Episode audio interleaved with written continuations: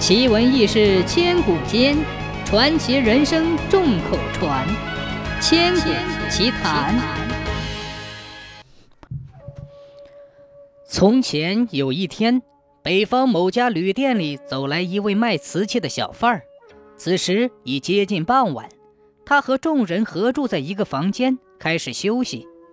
刚进店时，他发现隔壁房间已经住了两个人。一看那模样，好像是贩布的商客。此时外面涌进了八个人，还抬着一只大木柜，住进了两个布商的房间。卖瓷器的小贩的床铺就靠近墙壁，所以隔壁的动静他听得一清二楚。半夜时分，天气很冷，小贩一觉醒来，翻了个身，想舒舒服服的再睡一会儿。突然，他觉得隔壁房间似乎有什么动静，他轻轻地钻进了被窝，把耳朵贴近隔墙，仔细一听，有一个声音哭着说：“东西你们都拿去吧，只求你们给些银两，好让我做回家的路费。”小贩儿吓了一跳，更加屏息地细听起来，他听见隔壁嘀嘀咕咕的声音，似乎是有人答应刚才那人的乞求。但突然又有一个恶狠狠的声音说道：“如果你不杀他，他就会杀你。”小贩儿暗叫不好，心想一定是碰上强盗了。此时屋子里又恢复了些宁静，静得叫人可怕。小贩儿心里明白，肯定发生了什么可怕的事情。他蹑手蹑脚地走回床边，偷偷地提醒了睡在旁边的一个瞎子，急忙把事情告诉了他。瞎子顿时吓得直打哆嗦，小贩儿拉过瞎子的耳朵，悄悄地把自己的打算告诉了瞎子。过了一会儿，瞎子就起身穿好衣服往外走，刚走到床边，只听哗啦叮当一阵响，小贩儿的瓷器蛋给他碰翻了。小贩儿上前一把抓住瞎子，两人就吵起来，一个说：“你赔我的货蛋！”一个嚷。我眼睛瞎了，看不见。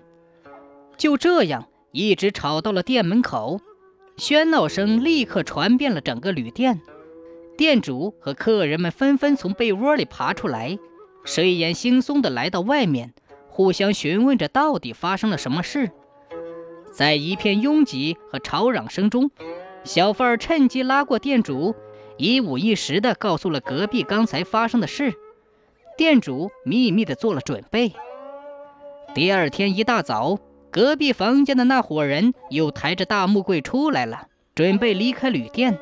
一数还是十个人。此时店主不露声色，迎上前去，故意问道：“哎，怎么少了两个人？”那十个人异口同声地答道：“我们进店就是十个，现在还是十个呀，怎么会少呢？”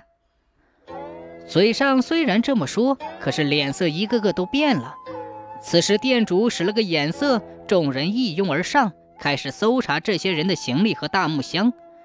当人们打开大木柜时，都惊叫起来。原来那里面两具血肉模糊的尸体，竟是那两个布商。顿时叫人们气愤无比，把这些恶人捆绑起来，押送至当地官府。审讯后，这十个强盗一一招供。事先，他们了解到两个布商携带了不少钱财，为了掩人耳目，先在大木柜里藏了两个同伙，一起抬了进去。等把人杀了，就把活人换成死尸，一起抬出去。他们以为这伎俩够周密完善的了，但到头来还是没有逃出聪明人布下的法网。